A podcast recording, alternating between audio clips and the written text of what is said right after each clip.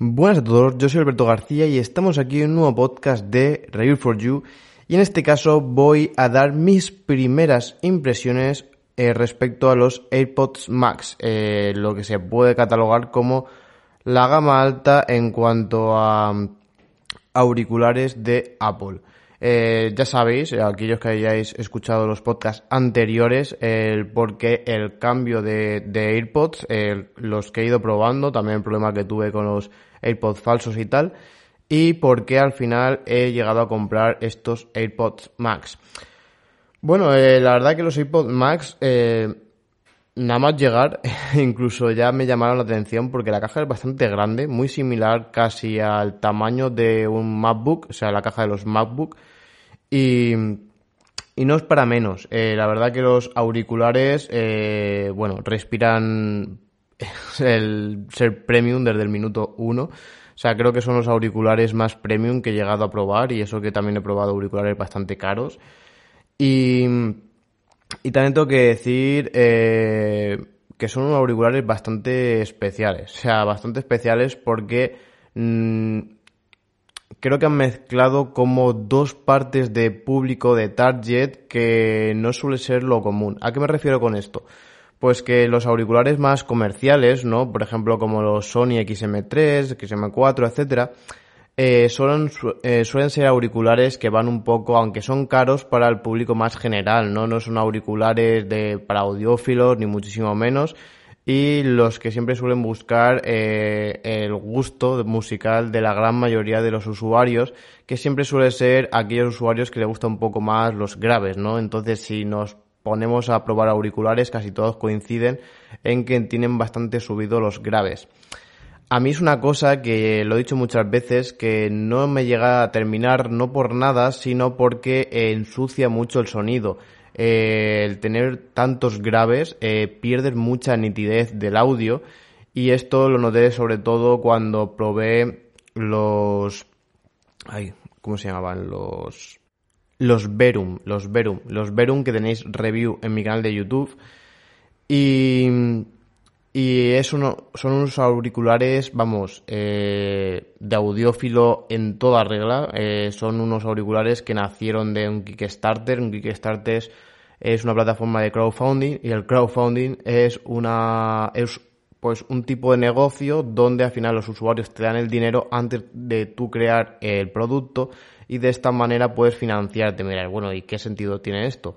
Pues el sentido es que tú le das una pequeña rebaja o algunos o algo en concreto o regalarle algo en concreto por ser como unos primeros inversores, por decirlo de alguna manera, y, y confiar en ti, ¿no? Antes de que el producto salga al mercado. Después, cuando sale el crowdfunding, normalmente suelen ser más caros. Pues bueno, estos Verum salieron de ahí y lo hizo, no sé si era ruso ucraniano eh, la persona que lo hizo, y eran de eh, plasma magnético que es de las mejores tecnologías, si no creo que la mejor tecnología que hay a día de hoy en cuanto al audio y, con eso pues consigue un audio muy muy muy nítido, muy detallado y también una cosa que me gustó es que está muy bien compensado ¿no? y no tiene esa exageración de los bajos y por lo tanto eh, se escucha todos todos todos los detalles eh, ¿Por qué también no suele ser el caso? Porque la gran mayoría de personas eh, no suelen escuchar música donde se llega a apreciar todo esto, sino que se, sea estilo de música. Suelen escuchar estilos de música pues más pop, reggaetón, cosas de estas, ¿no? O sea, al final es tan fácil como irte a las listas de lo más escuchado de España en Spotify o en cualquier sitio y nunca aparece ninguna eh, banda sonora de nada, ni nada instrumental. Siempre suelen ser este tipo de géneros lo que más triunfa entre la población en cada país, ¿no? Por eso mismo, sabiendo este estilo eh, que le gusta a los usuarios, pues normalmente las marcas, al ir al gran público, pues adaptan también sus productos a ello y por eso mismo suelen potenciar los graves. Eh, eh, incluso cuando tú utilizas un ecualizador y a lo mejor para este tipo de música le suelen subir los bajos, el ecualizador al final lo que hace es eso, modificar los sonidos, ¿no? O sea, darle más presencia a los, a los graves, a los agudos, etcétera, ¿no? y a lo mejor cuando pones que vas a escuchar pop, pues lo que hace es que directamente modifica el audio para que así se adapte y se escuche a lo mejor pues un poco más de grave. Si escuchas rock, si escuchas música clásica, etcétera, ¿no? Eh, yo soy muy fan de escuchar música instrumental, ya sea banda sonora, música clásica, etcétera, y entonces, pues, el tema de que sean unos auriculares muy equilibrados y lo más reales posible a la realidad, eh, siempre lo he valorado muchísimo. Y los Verum me gustaron mucho, que me lo dejó mi amigo Pepe de, de desenfasado, eh, de, sí, de testados, de testados, perdón. Y, me gustaron muchísimo. O sea, creo que en cuanto a auriculares para audiófilo, relación calidad-precio es lo mejor que podéis comprar a día de hoy. Eso sí, son feos de cojones. O sea, son muy, muy, muy feos. Eh, lo que pasa es que suelen ser auriculares para interior y para estar en casa. Entonces, dentro de lo que la estética tampoco es tan relevante, ¿no? Eh, ¿Y por qué quiero comentar el tema de los Verum? Porque los AirPods Max me han... Eh, o sea, me han, eh, me he acordado mucho de estos Verum por muchas cosas. Primero, por eh, la ecualización que tienen los AirPods Max. Son una ecualización muy equilibrada, muy buscando la realidad de lo que es eh, esto, esta, esta música, ¿no? Al final, por lo que hacen es igual que cuando te dicen en plan esto es eh, compatible con Dolby Vision, ¿no? Pues al final son como si fuese una especie, por decirlo así, para que lo entendáis, una normativa, ¿no? Donde especifica que los parámetros se tienen que cumplir para cada cosa. Entonces, el editor, o sea, el que edita la película, el que edita la música o lo que sea, eh, lo que gracias a estos, eh, a estas normativas, consigue que lo que escuche el usuario sea lo mismo que está editando el, productor. Esto, un claro ejemplo de un fallo que pasó justamente por esto, fue uno de los capítulos de Juego de Tronos que, eh, bueno, el capítulo me acuerdo cómo se llamaba, pero era como, o La Noche Más Oscuro o así, no sé. Bueno, el capítulo era muy, muy oscuro, una batalla súper épica, pero era muy oscuro. ¿Qué pasa? Que, claro, según el editor, eh, estaba hecho para justamente eso, transmitirte esa oscuridad, esa penumbra, ¿no? Y esa realidad de, de, cómo ha sido la batalla. ¿Qué pasa? Pues que aquí eh, siempre vamos al que no sea todo igual de, de, fiel, ¿no? O sea, que cojamos una televisión que no está bien calibrada o que no es compatible con este Dolby eh, Vision o tal. Por ejemplo, las Samsung no lo son.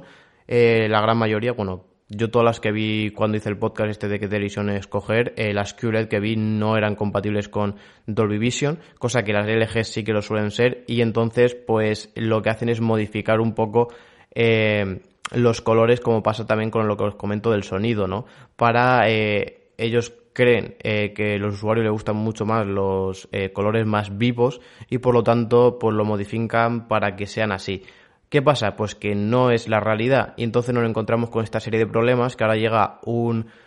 No suele ser el caso siempre, ¿no? Pero una película, una serie con un, un clip o eh, algo que necesita eh, esa exactitud, ¿no? Para decir, bueno, es que esto está tan llevado al límite en tema de oscuridad que como cojas una tele que baje más eh, la oscuridad o suba tanto el contraste más de la cuenta, se pierde. Y eso es lo que pasó a muchos usuarios, que se ponían en el capítulo y no veían el capítulo. Es como, esto no se ve una mierda, o sea, esto está todo súper oscuro, es todo negro, no veo absolutamente nada. Y ahí está el claro problema del problema esa de la fidelidad, ¿no?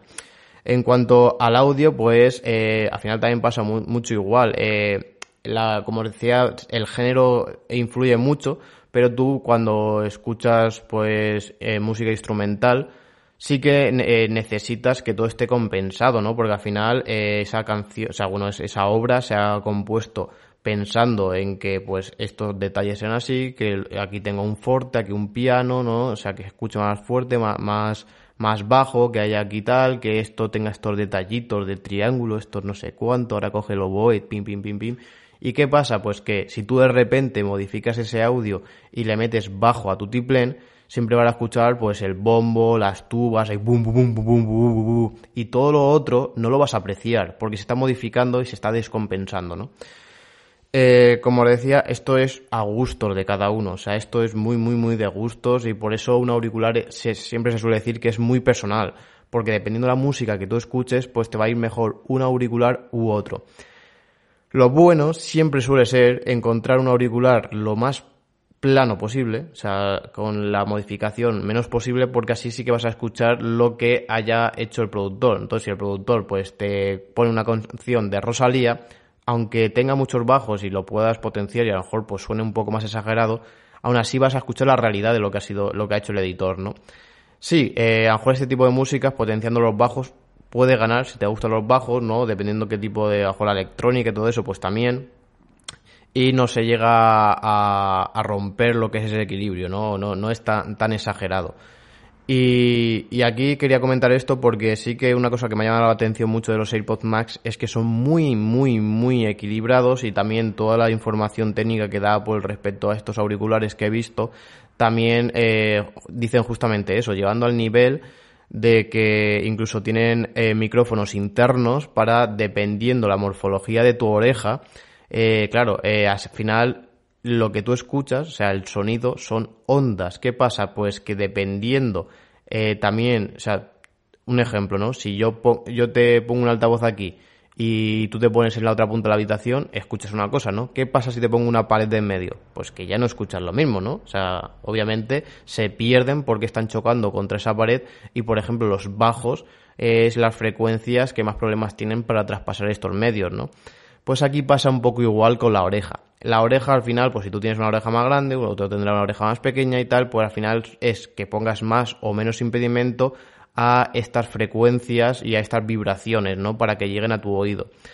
Con esto lo que consigue Apple es coger y coger, eh, tener un micrófono, el cual pues también esté midiendo eh, lo que es, lo que es eh, justamente esto, ¿no? O sea, qué se está reproduciendo, o sea, cómo están sonando los graves, cómo están sonando los agudos. Y entonces le permite hacer esa regulación eh, según eh, dónde se está escuchando, ¿no?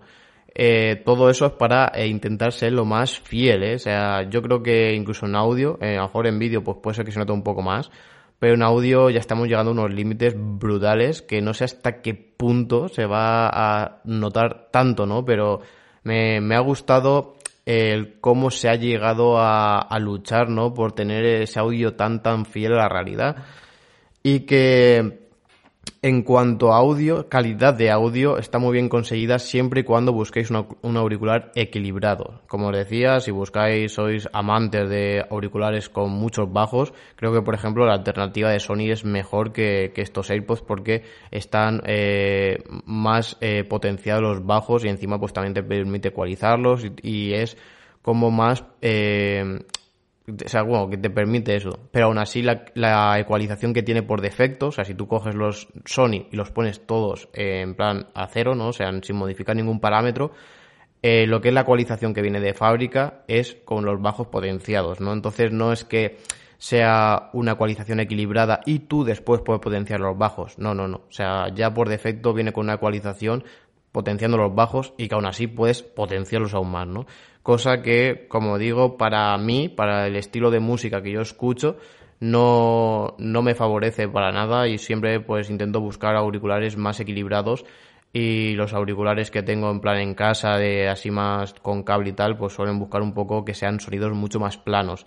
A la vez que también pues si sois editores de audio pues también pasa lo mismo no o sea si tú escuchas ese audio eh, con unos Sony ¿Qué pasa? Pues que los Sony te está ecualizando el sonido. Entonces tú, el sonido que estás viendo en tu ordenador para modificarlo no es el mismo que el audio que estás escuchando. ¿Por qué? Porque ese audio lo recibe el auricular y el auricular lo está ecualizando y por lo tanto le mete como si fuese un filtro, ¿no? Un filtro para potenciar esos bajos. Entonces, si tú coges y modificas ese audio para quitarle bajos para que se escuche normal, una persona que escuche ese mismo audio y tenga un auricular eh, plano, pues va a escuchar eh, ese, ese audio sin prácticamente bajos, ¿no? Y ahí es también la importancia de que sea lo más fiel posible la realidad. Esto también pasa por los monitores, ¿no? El claro ejemplo que os pongo de que si tú imagínate que yo hago una, una foto con una cámara, la voy a editar y mi monitor eh, no reproduce los colores al 100%, ¿no? No son fiel 100%. Y, por ejemplo, amarillea, o sea, el panel amarillea. ¿Qué pasa? Que yo voy a ver la imagen amarilla. Y voy a decir, uff, es que mal se ve. Voy a subirle los azules para contrarrestar este amarillo y que se quede más blanco, ¿no?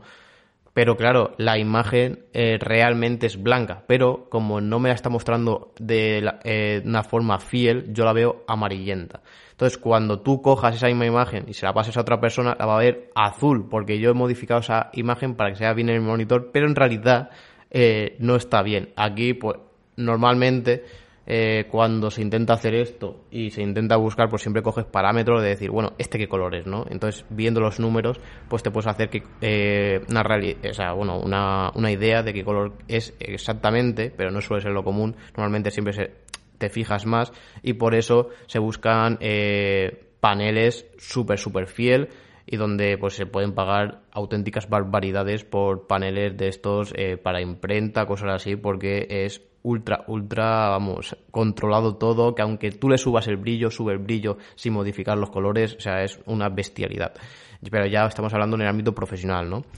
Pues esto aquí también pasa un poco igual, o sea, no, no, me, no os lo digo porque seguramente, no sé si alguno de vosotros me escucha y, y se dedica a editar audio, pero sí que, por ejemplo, incluso para edición de vídeo, cosas así, que sepas que el audio, cuando lo escuchas con este tipo de auriculares, siempre va a estar modificado y no va a ser lo más real posible.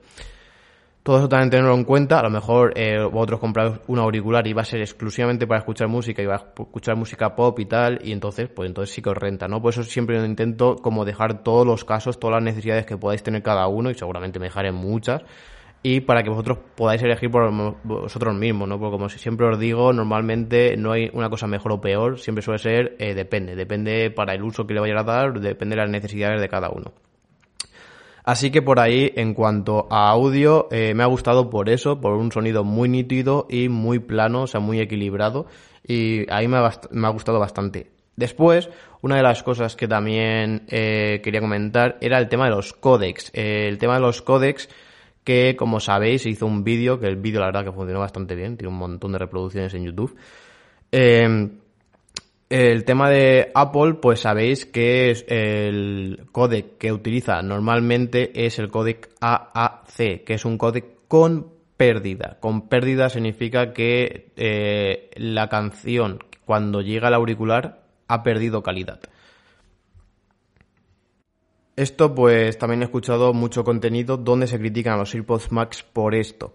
Eh, la verdad que tienen razón, o sea, si tú tienes eh, unos AirPods Max, eh, no vas a poder disfrutar de toda la calidad y vas a tener mayor pérdida que se utiliza otro tipo de codecs como puedan ser aptX HD, el DAC o creo que también estuve escuchando todavía que habían sacado uno que era el aptX aptX eh, Ah, no me acuerdo cómo se llamaba. Pero bueno, era un aptX aún superior que incluso eh, superaba el, DAC. También había otro codec de Huawei que también superaba el DAC y llegando transferencias de datos bastante altas eh, para, para, tener la menor pérdida posible en cuanto a Bluetooth. Porque, eh, bueno, dependiendo también de lo que estemos utilizando, pues normalmente siempre suele haber algún tipo de, de pérdida, ¿no? Em, ¿Qué pasa con esto? Pues que yo a mí aquí me ha confundido mucho, no por nada, sino porque eh, creo que los AirPods Max son un auricular para usuarios iPhone, o sea, o Apple, eh, o Mac, ¿no? O sea, eh, difícilmente veo recomendable en todos los casos recomendar unos AirPods a una persona que tenga Windows o que tenga Android. O sea, no por nada, sino porque creo que una de las principales bazas que tiene los AirPods, que es esta conectividad entre todos los dispositivos y todo, la pierdes, o sea, no lo vas a poder aprovechar. Y eh, normalmente siempre tienen un precio superior a la competencia. Claro, si esa baza la pierdes, al final vas a tener las funcionalidades que puedas tener con cualquier otro auricular del mercado. Y con estas especificaciones vas a poder encontrar eh, auriculares de otras marcas a un mejor precio. Por eso normalmente yo los AirPods eh, son un tipo de auricular muy de Apple. Es como un Apple Watch, ¿no? Un Apple Watch no tiene sentido recomendárselo a nadie que no tenga un iPhone porque no lo puedes ni conectar o, bueno, no, no, se puede. Yo lo miré y, creo que no se puede por hacer ahí parches, pero que eso es una mierda. Y, entonces, pues no tiene mucho sentido, ¿no? Yo los AirPods los recomendaría siempre a una persona que tenga eh, un iPhone, Mac o lo que sea. Si no, pues yo siempre le recomendaría otras marcas. ¿Qué pasa con esto? Pues que si tú tienes un iPhone, partiendo de ahí, un iPhone o un Mac, Eh, no tiene sentido tampoco que nos vayamos a Sony por el tema de los códecs. ¿Por qué? Porque es que el iPhone y los Macs tampoco son compatibles ni con el DAC ni con aptX. Entonces, aunque estos auriculares dispongan de estos códecs, eh, al final siempre tienen que ser que las dos partes sean compatibles con los mismos códecs. Si una de ellas no lo es, siempre se bajan al códec eh, más, eh, sea, compatible eh, más superior, ¿no? En este caso, siempre está pues SBC, que es como el estándar en todo, AAC, que es el que mejora el SBC, y después ya vienen los otros que son mejores, pero ya son más de propietarios de marcas, el Dagger de Sony, aptX de Qualcomm, ¿no? Y entonces pues dependiendo de los acuerdos y licencias que tenga cada marca pues los puede o no los puede utilizar. Por eso también cuando he escuchado algunas veces donde recomiendan a los Sony por el mero hecho de los códecs me parece una absurdez porque no tiene sentido, no tiene sentido porque no los vas a aprovechar, no vas a aprovechar esos códecs teniendo un iPhone. Por lo tanto, eh, como os decía, si tenéis un Android es otra historia. Ahí yo los AirPods no los recomendaría, creo bueno, a ver, no lo recomendaría, sí que lo recomendaría, sí que buscaría mejor un auricular más plano y tal, pero ya nos metemos en que, pues seguramente tengas alternativas de otras empresas, no solamente Sony, sino incluso otras que hacen auriculares Bluetooth, eh, donde pues ya tengan también un, audio más plano, ¿no? O cogerte los Sony y después ecualizarlos y tal. Por ahí creo que sí que tiene sentido. Pero teniendo un iPhone, que es creo que el target que puede llegar a comprar unos AirPods Max. Eh, desconozco si hay alguna persona, pero vamos, yo no conozco a nadie que tenga unos un Android o, un Windows. Eh, o sea, bueno, a lo mejor Android y Windows sí, pero a lo mejor un Android y se compre los AirPods Max. Eh, sinceramente, no. Mm, creo, yo por lo menos no lo conozco y lo veo bastante difícil que, que llegue a pasar. Será un target muy, muy, muy, muy, muy pequeño y creo que incluso las marcas no se van a, fijar en, esa, en ese trozo de pastel de, usuarios tan tan pequeños, ¿no? Así que partiendo de esa baza, eh, ya os digo que en cuanto a codecs, podemos decir que serían estarían igual por la limitación de los iPhone, no por la limitación de, los AirPods. Entonces, no tiene sentido tampoco recomendar un Sony eh, a eh, por encima de unos AirPods Max por los codecs. Por otras cosas sí, pero por los codecs no. Después, eh, en cuanto a construcción, me parece, como decía, los auriculares más premium que han pasado por mis manos. Eh, es brutal, eh, es increíble, no por nada, sino porque prácticamente casi todos los auriculares que pruebo suelen ser construcción en plástico con una estructura interior, ¿no? Para darles esa rigidez metálica, de, suelen ser de aluminio, pero toda la parte exterior y todo suele ser plástico, ¿no? Los Sony que tenía eran así. Y bueno, los Verum era ahí también mezclando plástico con un poco de aluminio, pero bueno, es que era, eso eran muy feos. Y normalmente suele ser ese tipo de construcción, ¿no? Así como decía, es una construcción muy, muy, muy premium. Aparte también de que yo, también como diseñador, una de las cosas que valoro mucho es el diseño. Un diseño que a mí también me gustó mucho y también son auriculares que me gustan mucho y que creo que incluso los eh, AirPods Max están muy inspirados en estos auriculares son los Parrot. Eh, Parrot mm, es una marca también muy de nicho ya que se hizo popular también con los drones y con eh, los auriculares, que los auriculares fueron diseñados por Philip Stark, que fue el mismo diseñador que diseñó el Xiaomi Mi Mix 1. Para mí, el smartphone más bonito que he llegado a ver nunca. o por lo menos eh, cuando se llegó a lanzar. O sea, para mí, igual que comento que Assassin's Creed eh, fue uno de los juegos que más me Mm, me llegó a explotar la cabeza cuando lo vi. Creo que en cuanto a smartphones, también fue el smartphone que más me explotó la cabeza cuando lo vi. Cuando vi que ese smartphone era real, dije, hostia, o sea, qué, pasada, ¿no? Y, y, si os fijáis en esos auriculares, os, eh, vamos, os recomiendo que eso, que echéis un vistazo, buscar por internet, en plan Parrot auriculares. Eh, son muy parecidos, incluso el sistema de, de la diadema y todo, o sea, el, como, la regulación me refiero, es prácticamente igual. Eh, sí que esto también tiene una parte más de premium porque después creo que los Parrot, eh, lo que es eh, la parte de donde están los altavoces, sí que es de plástico o por lo menos si no es plástico, tiene como si fuese el recubrimiento este que le hacen de un polímero, entonces también pierde ese tacto metálico. Y, y sí que yo cuando los vi los AirPods Max, los o sea, se me vino enseguida los parros a la cabeza. En cuanto a, diseño, como os decía, si buscáis estética y, y, bueno, y materiales premium, creo que aquellos que vais por esa rama, que también será otro tipo de usuarios, creo que para mí son los auriculares. A mi parecer, también el diseño es muy, muy subjetivo. Eh, a mí son de diseño lo que más me gustan. O sea, junto a los Parrot, creo que son los dos auriculares más bonitos que he llegado a ver.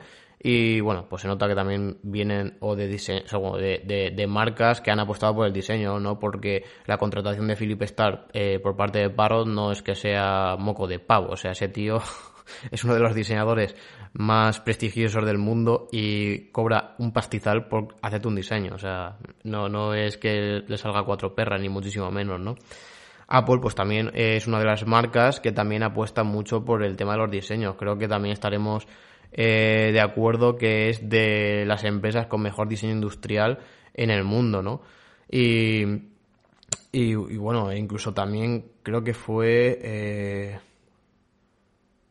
Bots, no, Bots, no, no me acuerdo cuál era, que también se inspiraba mucho Jonathan Ive en esa marca, eh, que fue una marca que también hacía más eh, las calculadoras, eh, también electrodoméstico y todo eso de aquella época, y que el estilo de Jonathan Ive también vino muy de, ese estilo de diseño. Ahora mismo no me acuerdo, pero si buscáis por ahí en plan diseño Apple, inspiración, tal, seguramente que salga algo por ahí.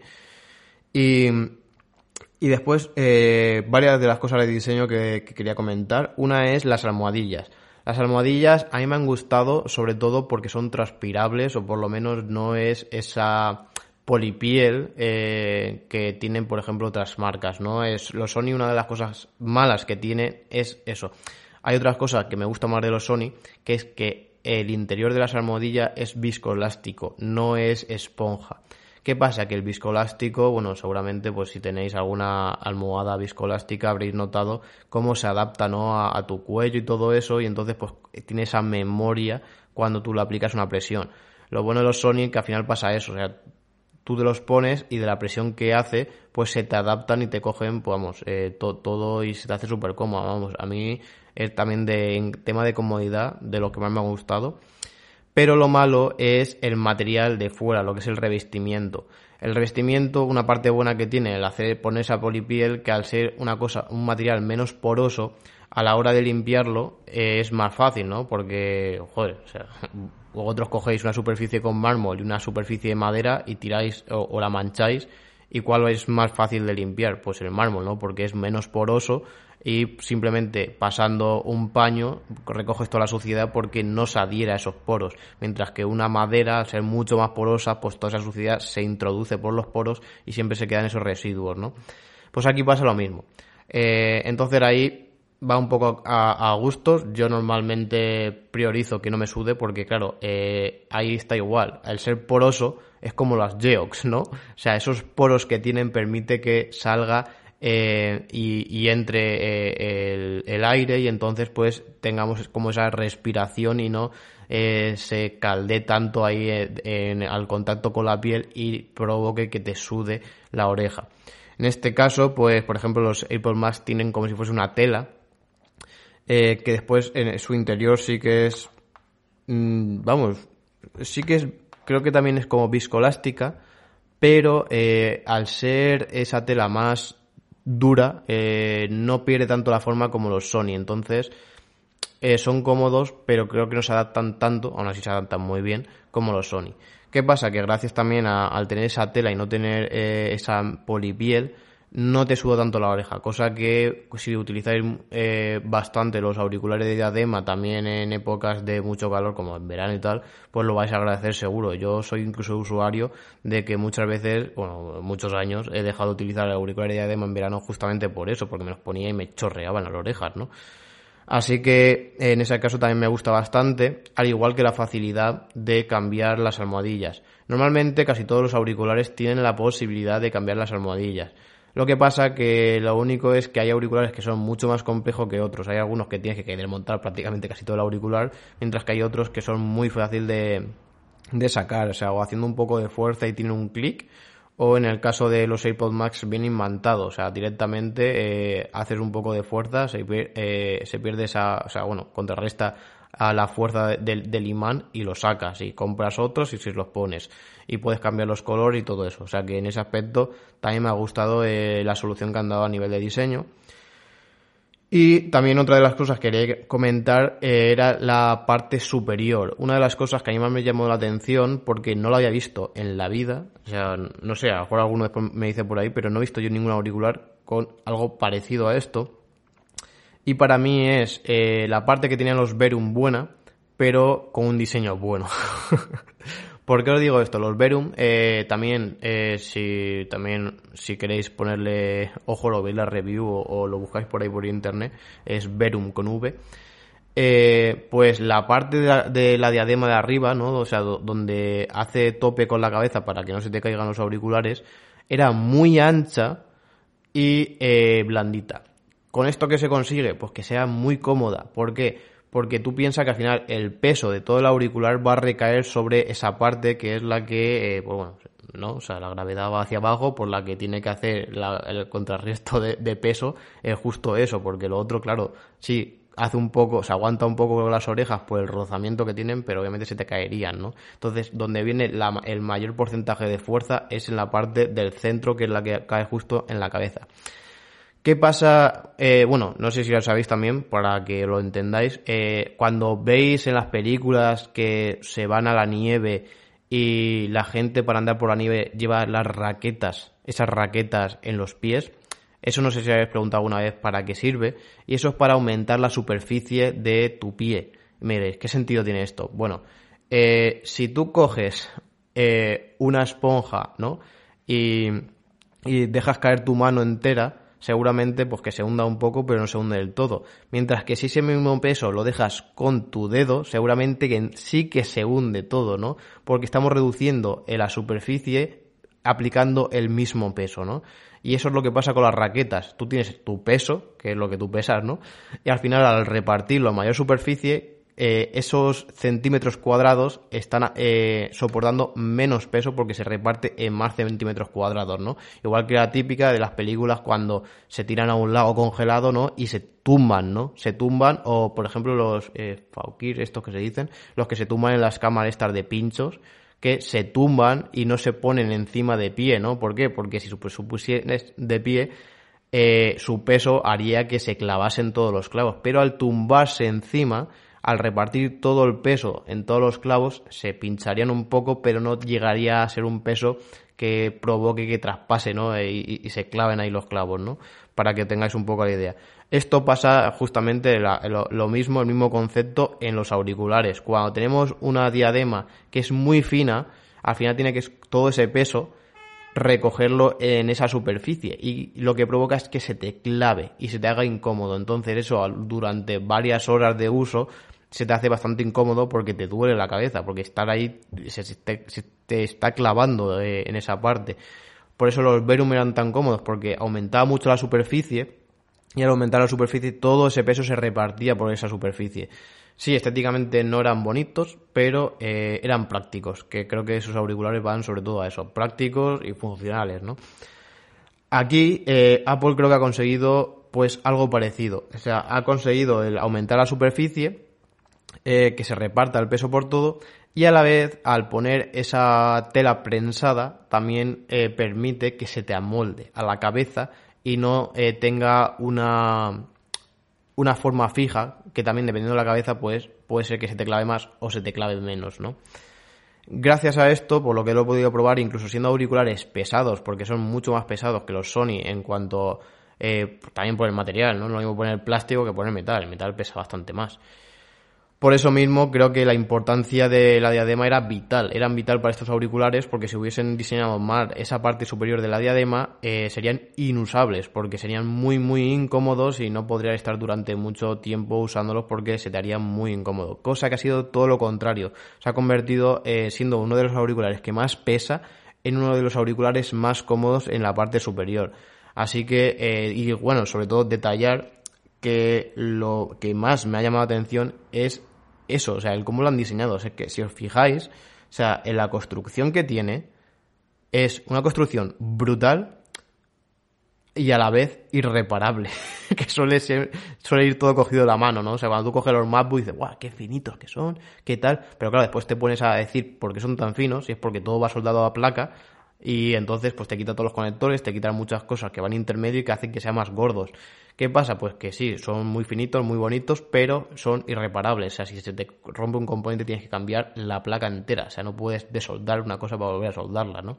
Pues aquí es igual. Si coges la diadema, eh, cómo se ha fabricado esto, yo entiendo, porque claro, encima le han puesto un recubrimiento encima que tapa eh, para que tú veas cómo se ha hecho. Entonces, bueno, ya podéis hacer una idea de que si se te rompe no puedes sacar la malla y repararlo, ni de coña. Se te tocaría cambiar toda la parte superior para esto.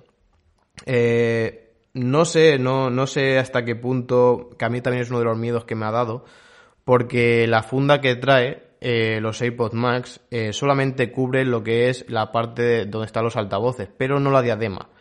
¿Qué pasa? Que yo soy mucho de, bueno, pues te vas, yo llevo la mochila con mi ordenador y todo eso y meto los auriculares en la mochila, ¿no? Está ahí, pero con más cosas. Entonces, imagínate que se te engancha cualquier cosa, yo que sé, unas llaves o lo que seas, en esta parte, ¡pam! Y, se te deshace o, o, te pega un pellizco, se te rompe y tal. A mí es una cosa que me ha llamado mucho la atención y seguramente que si me los llego a quedar después, me compre una funda entera, entera en plan de que tú la metas, que sea una carcasa entera, lo metas y esté protegido, ¿no? Sobre todo para eso, para cuando mete la mochila que no se vea. Es que veo que es muy delicado, cosa que por ejemplo a mí los Sony nunca me han preocupado en ese aspecto, porque es algo mucho más robusto eh, y, tienen menos problemas de que se te rompan, ¿no? Incluso los Sony no están ni diseñados para eh, sustituirlo. En estos sí, en estos se puede eh, separar lo que es la parte de arriba de la parte de los... perdón de los altavoces y entonces pues en el caso que se te rompiese también la podría sustituir al igual que las almohadillas ¿no? en este aspecto tengo que decir que se me hace más cómodo la parte superior que los Sony, aún así tienes más peso en la cabeza. Eh, esto también hace pues que bueno que tu cuello también tenga que aguantar más peso que esto pues depende de cada uno no eh, pues se le pueda a mí por ejemplo eh, no, se me hace algo incómodo. Entiendo que haya gente pues que aquí influyen muchas variables no pues la musculatura del cuello pues si a uno tiene menos musculatura que otra pues a lo mejor no te supone más nada aguantar un peso o a otros sí que le supone aguantar ese peso no a mí en concreto no, aunque entiendo que por el peso, normalmente en los auriculares se busca todo lo contrario, que sean lo más ligeros posible. Así que también tener en cuenta que son auriculares pesados, que si, habéis siempre tenido algún problema para el tema del peso en esto, eh, creo que no son vuestros auriculares, pues son unos auriculares pesados.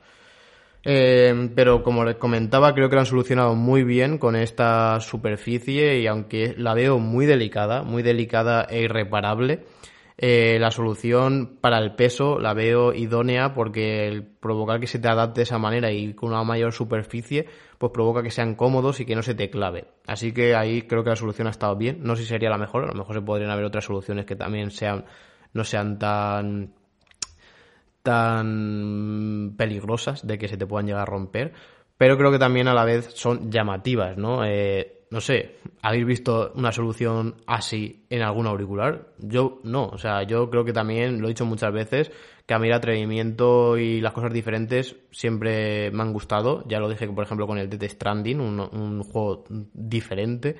O también smartphones que traen cosas nuevas, que no significa que por traer cosas nuevas sea mejor.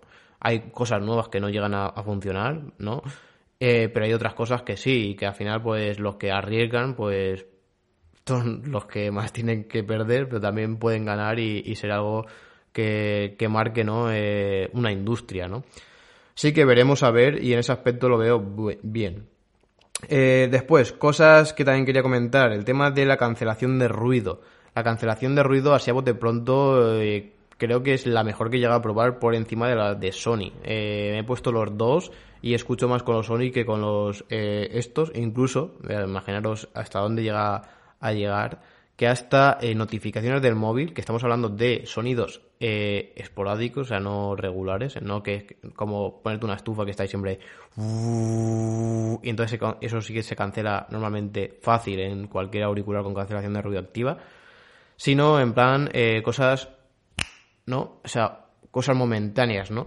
En ese aspecto me ha pasado de que hay veces que recibo alguna notificación en el móvil y tal y no la he escuchado y me he enterado gracias al Apple Watch. Eh, y también porque también tiene este sistema que pero obviamente pues os digo que también el principal público son los iPhone, que cuando te llega una notificación pues activarla para que te llegue la notificación. En plan de en WhatsApp.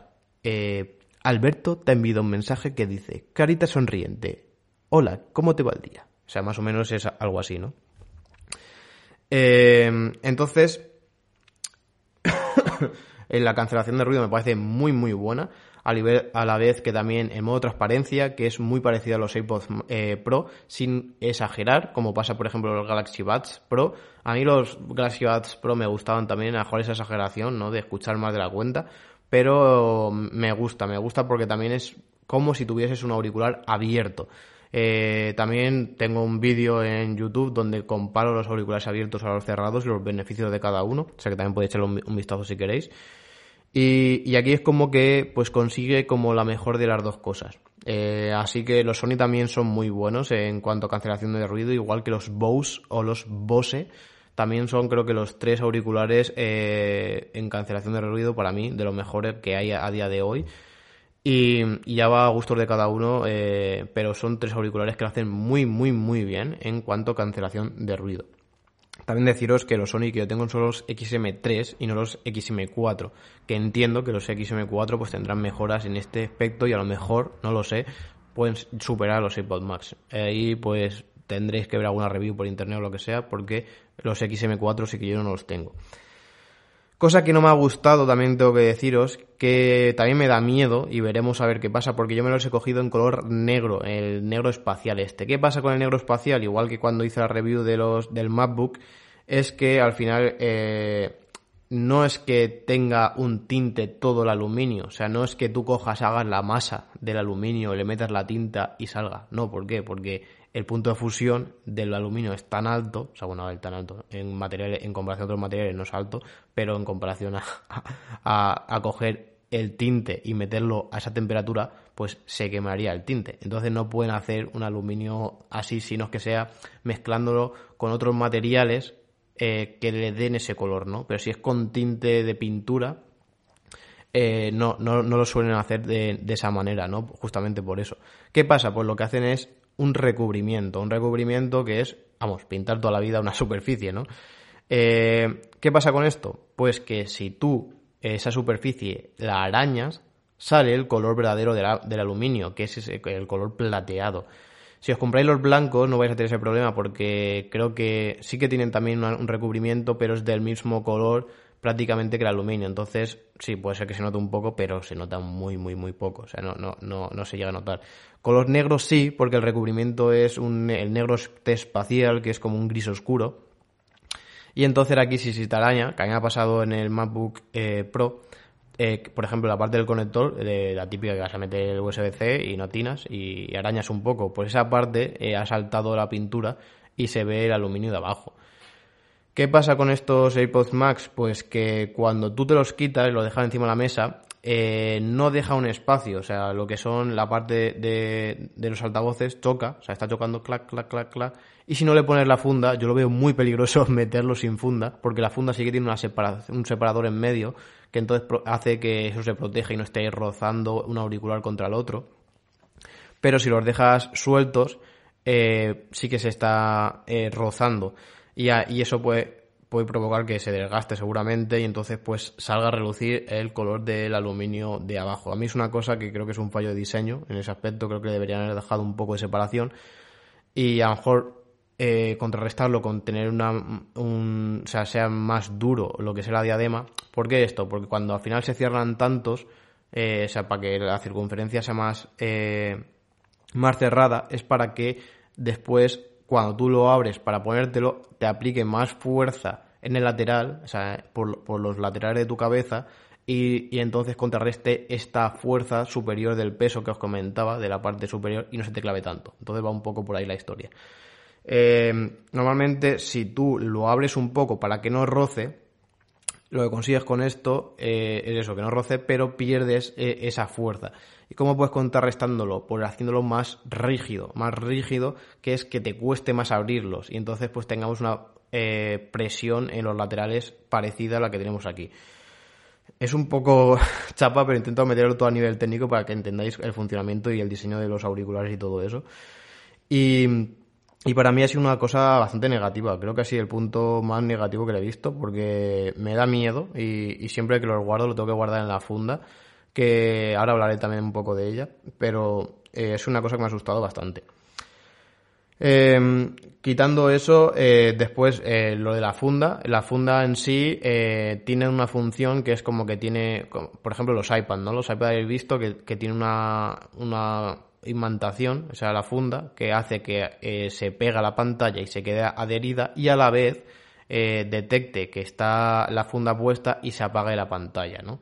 Esto, bueno, empezaron los iPads poniendo esto, bueno, por lo menos yo así haciendo memoria creo que fue uno de los primeros que lo pusieron, después otras marcas como Samsung que han ido integrando, que es una funcionalidad bien, muy bien pensada, y en este aspecto, y con los auriculares han hecho lo mismo, han puesto una funda que también tiene esa imantación y cuando los introduces eh, lo detecta y se apagan aquí está eh, una de las cosas, una de las mayores críticas que se han hecho estos auriculares, que yo pues eh, también llego a entender y no, o sea, Apple es como que lo ha pensado para comodidad, me refiero, de que tú tengas esos auriculares, te los pone, detiene, esto sí, porque esto creo que es de los pocos, bueno, yo el único auricular que he encontrado que lo, que lo tenga, ¿Qué detecta cuando los tienes puestos? Me dirás, no, hostia, los AirPods también. No, no, me refiero a auriculares de diadema.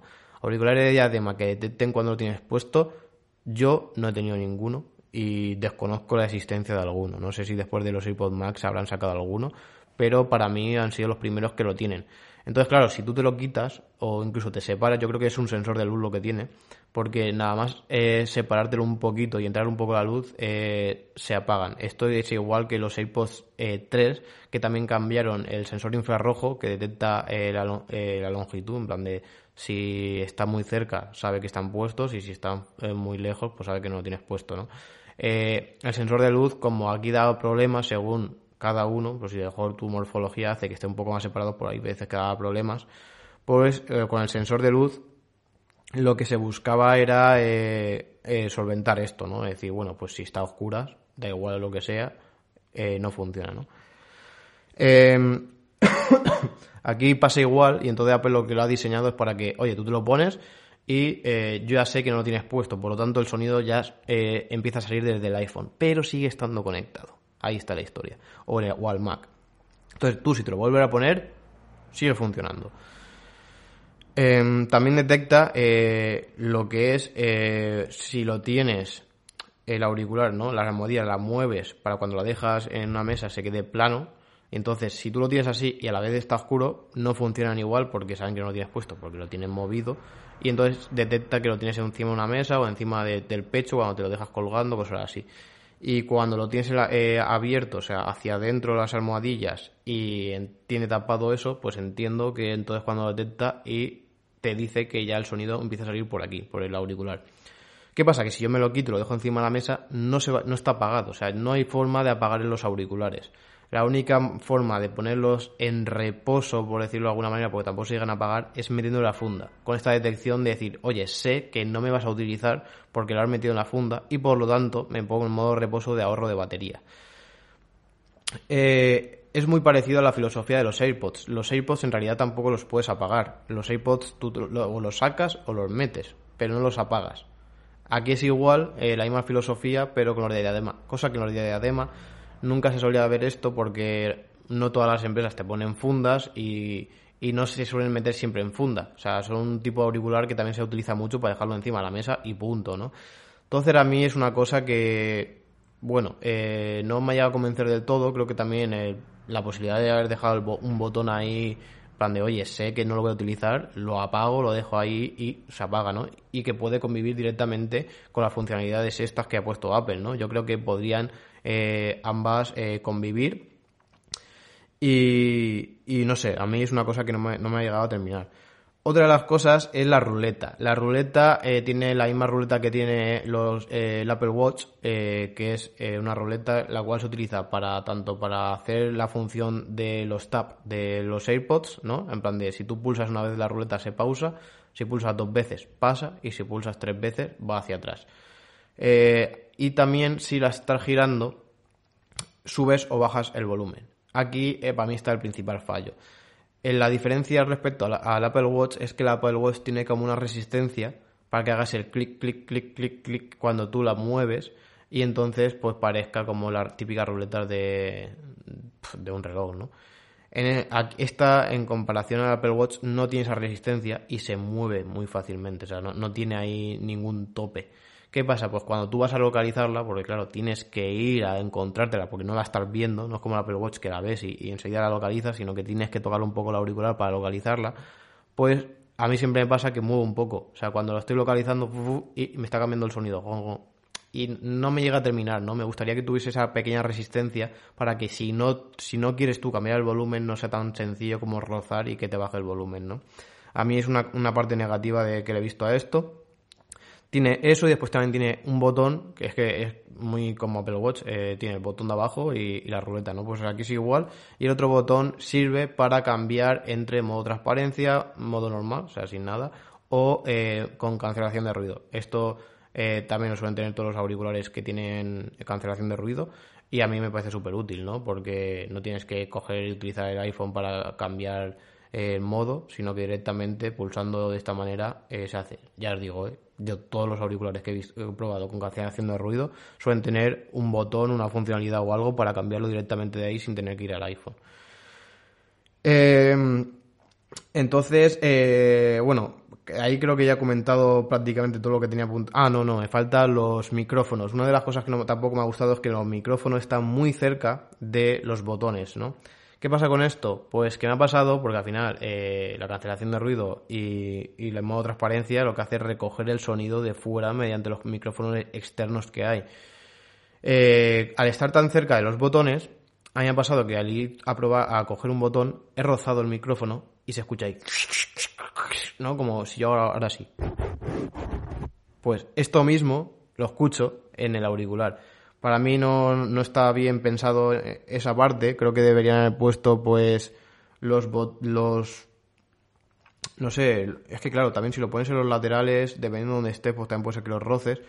O ponerlo más en la parte interior, creo que hubiese sido la mejor solución, ¿no? Entre la almohadilla y, y la parte de fuera, creo que hubiese sido la mejor solución que ahí es menos probable que los roces, porque se hace un poco molesto, la verdad. Poco molesto cuando, que sí, que a ver, después, pero que no, que yo sinceramente creo que está en mala posición, se podría haber mejorado, y, en ese aspecto no, no, me ha gustado. Y por último, también una de las cosas que también ha llamado bastante la atención a mal es el tema de un conector Lightning. Apple ya sabéis que es muy de cuanto menos conector mejor eh, por, varias cosas. Primero por estética. Bueno, primero por estética no, creo que primero por precio, aunque Apple te va a decir que es por estética. Pero eh, al final cada conector es un componente más. Un componente más que tienes que hacer después un fresado más para hacer el agujero del conector y al final es más coste, ¿no? Todo eso te traduce en mayor precio. Y después también estética, ¿no? O sea, pues queda mucho más bonito un auricular con un conector que con dos o tres conectores, ¿no? Igual que los MacBook, que también pecan de eso, de tener pocos conectores normalmente, y, priorizan más la estética que eso, ¿no? Y después ya, pues en plan de, bueno, pues si quieres más, pues te compras un hub, ¿no? de estos. El problema de aquí es que estamos eh, comparando dos tipos de conectores muy diferentes, como es el conector Lightning y el conector de jack de 3.5. El conector de jack de 3.5 es un conector eh, analógico, mientras que el Lightning es un conector digital. ¿Qué pasa con esto? Pues que los analógicos al final lo que miden son eh, lo que tú le envías de electricidad, ¿no? O sea, ahí no hace ninguna conversión. Lo otro es como si tuviese un chip, por decirlo de alguna manera, que te está transformando a digital y entonces te haces esa comparación. Siempre que tú digitalizas algo, eh, aquí también voy a poner otro ejemplo para que otra curiosidad. Por ejemplo, cuando se rodó El Señor de los Anillos, y también El Renacido también se hizo igual, eh, se rodó en celuloide, eh, no en una cámara digital. ¿Por qué? Porque el celuloide también es analógico. Eh, lo que consigues con esto es que tú tengas la película rodada en analógico y es como que no has perdido, o sea, no has cogido, no por nada, es como si yo, imagínate que grabo la película en HD, no puedo sacar más píxeles de los que hay ahí, ¿no? O sea, podría hacer un rescalado de estos falsos mediante inteligencia artificial para dar el pego, sí, se podría hacer, pero no es algo puro, ¿no? O sea, lo que estamos hablando siempre de esa pureza de lo, en realidad, lo, lo más parecido a la realidad. Lo que suelo hacer en estos casos es eh, grabar en celuloide y entonces digitalizar ese celuloide. Después escanean, o sea, igual que las películas de antes, se hacen como fotos, o sea, fotos, y después las escaneas en un escáner y las conviertes en imágenes, las pones una detrás de otras y las conviertes en un vídeo. Pues aquí es igual, o sea, estas películas se hacen con celuloide y entonces te permite que en un futuro, si tú quieres eh, pues cuando salió el Señor de Anillos, pues no sé si saldría en HD como mucho, eh, por aquel entonces, o incluso en menos, ¿no? Claro, estamos hablando de que ahora ya estamos en 4K. Tú coger una película en, en 720 o menos de 720 y rescalarla a 4K, pues puede ser muy peligroso, la verdad. puede ser muy, muy, muy peligroso y perderías muchísima calidad. Mientras que si tú coges ese celuloide, lo vuelves a escanear, pero el escáner que utilizas ser HD, coges uno 4K, pues entonces ahí vuelves a escanearlo y teniéndolo de forma más pura, ¿no? Que sí, siempre va a estar un poco la calidad del celuloide y tal, pero es mucho más puro que el digital, que siempre se suele perder bastante más.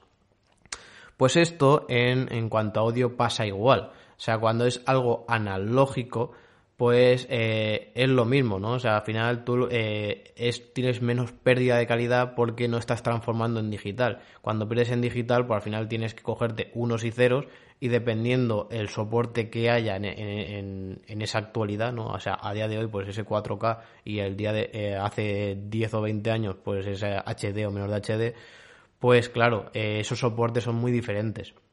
Entonces normalmente siempre el analógico suele tener una calidad muy superior al digital. Y claro, tú tener solamente el digital es algo peor, ¿no?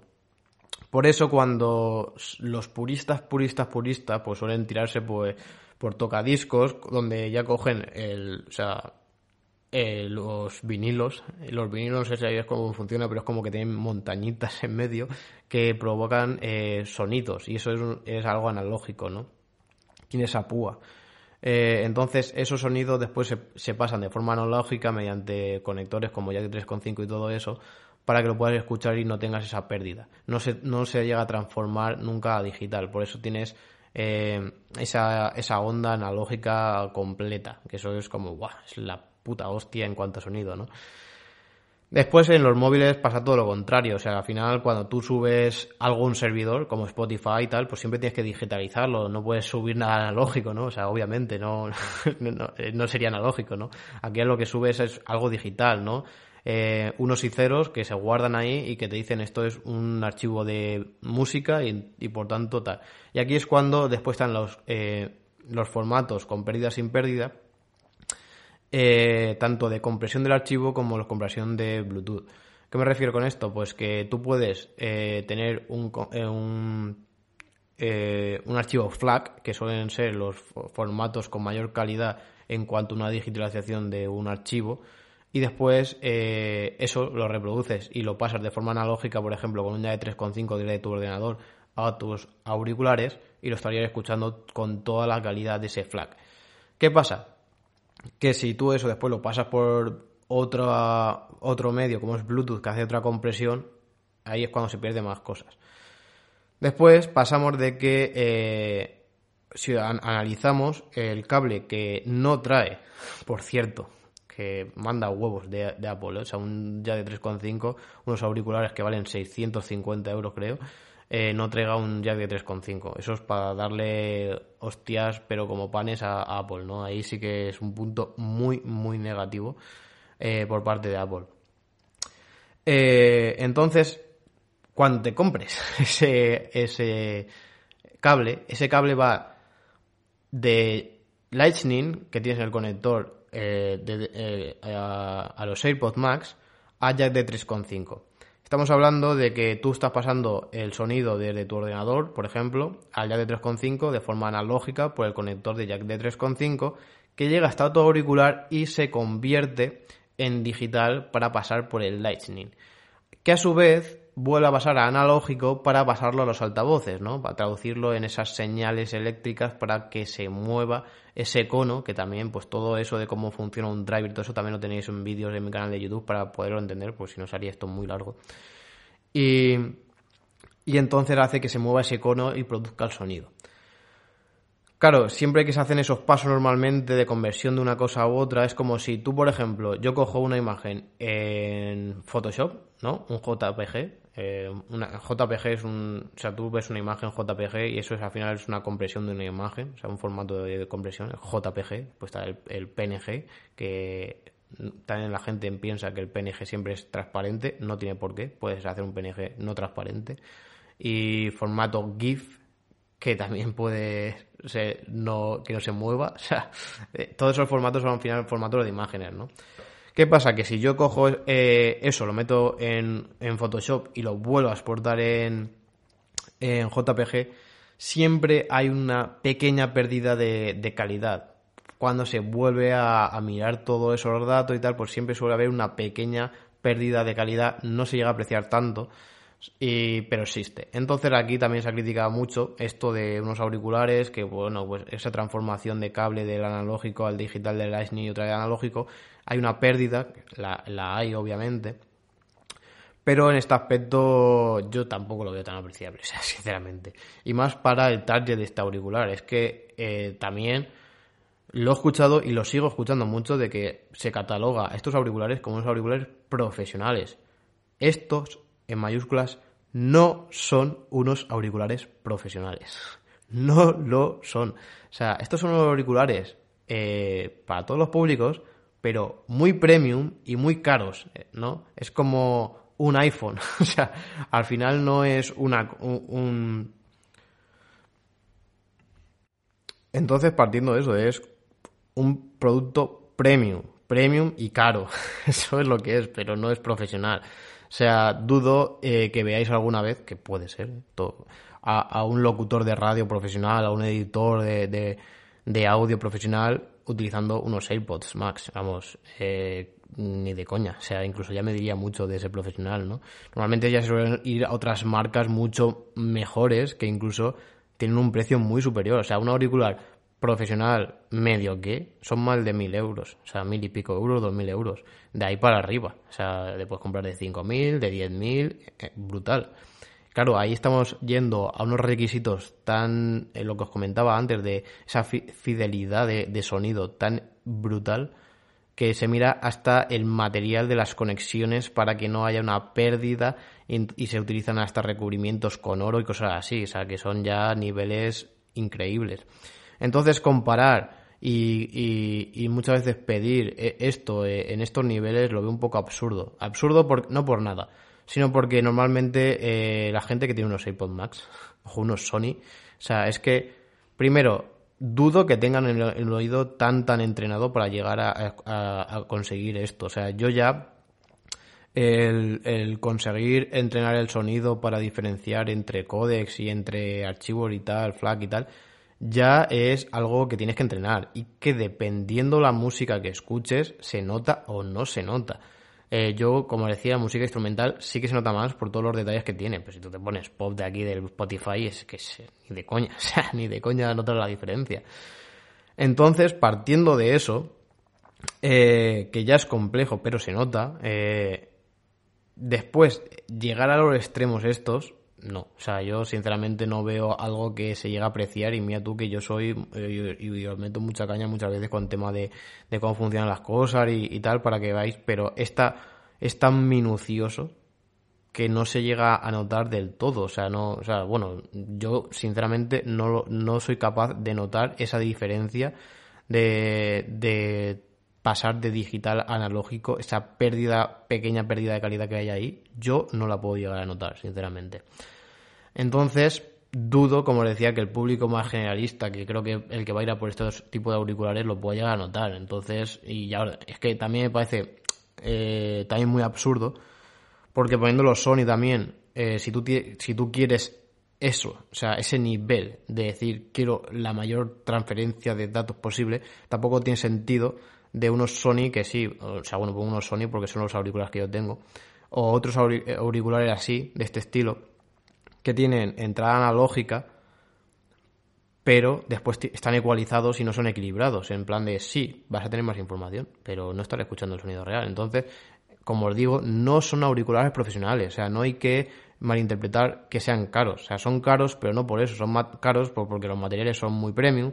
Es Apple, Apple en sí es cara, eh, y entonces eh, está en la media. O sea, como lo decía en el anterior podcast, eh, un auricular, o sea, unos AirPods Pro valían 280 euros.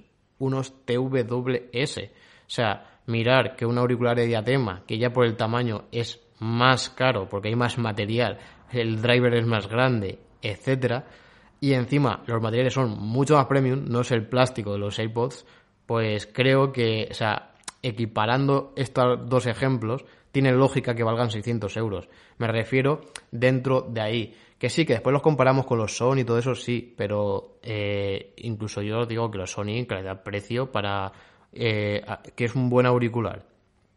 Eh, que sea todo terreno y no eres en plan audiófilo ahí de la hostia, los Sony son tu elección. Siempre y cuando pues no busques el tema de ecosistema de Apple y todo eso, que ahí pues ya sí o sí mueres a unos AirPods, ¿no? Entonces por eso todas esas críticas cuando veo esas comparaciones la veo absurdas, ¿no? O sea, es como yo comparar un iPhone con una cámara reflex, o sea, es, no, no, no tiene sentido. O sea, creo que el que tiene un iPhone no busca esa calidad de imagen. Que sí, que a lo mejor te pones sobre el papel e intentas buscar la mayor, pero ¿para qué? ¿Para compartirlo en WhatsApp? ¿Para compartirlo en Instagram? O sea, es que no tiene sentido. no tiene sentido ninguno. Por eso es que me hace mucha gracia cuando escucho esos tipos de podcasts, esos vídeos, cuando haciendo esa comparación y tal, porque eh, entiendo que se dejan como muchos flecos porque hay muchos cuellos de botella en, tecnología, o sea, en toda la tecnología en sí, en un ordenador eh, de sobremesa creo que es el claro ejemplo, donde ves que si tú tienes una gráfica ultra potente pero un procesador de mierda, pues no llegas a aprovechar la gráfica porque el cuello de botella te lo hace el, eh, el procesador, ¿no? Igual que los temas de las conexiones, hay muchos cuellos de botella, tiene que ir todo a la par. Entonces, es que no, tiene sentido. Entonces, hay que diferenciar. Estos son unos auriculares para todos los públicos, o sea, enfocado para todos los públicos, muy premium y sobre todo para amantes o que dispongan de muchos dispositivos de Apple. Y después ya, como decía, para mí lo ya absurdo máximo es cuando me hablan de códex eh, teniendo un iPhone. o sea, para mí eso es lo más absurdo que, se pueda comentar, porque ya es que de qué te vale tener un Sony con el DAC, con aptX, si no lo utilizas. O sea, no lo puedes utilizar porque el iPhone tiene limitación de códex. O sea, es algo absurdo, totalmente absurdo. Y después ya la absurdez máxima es cuando dicen que se nota mucho el, el cambio de códec. Digo, no sé qué códec, porque no lo estás utilizando. no lo estás utilizando.